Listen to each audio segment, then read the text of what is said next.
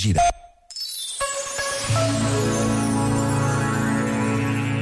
Sobre a importância de haver uma visão clara do futuro para acontecerem as mudanças nas comunidades, escreveu Domenico Marrone.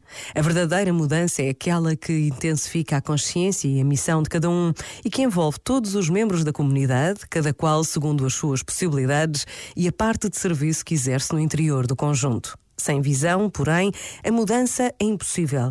Cada programa de mudança precisa de uma visão. O problema principal, por isso, é a visão. Uma visão que envolva coração, cabeça e mãos. Este momento está disponível em podcast no site e na app da RGF.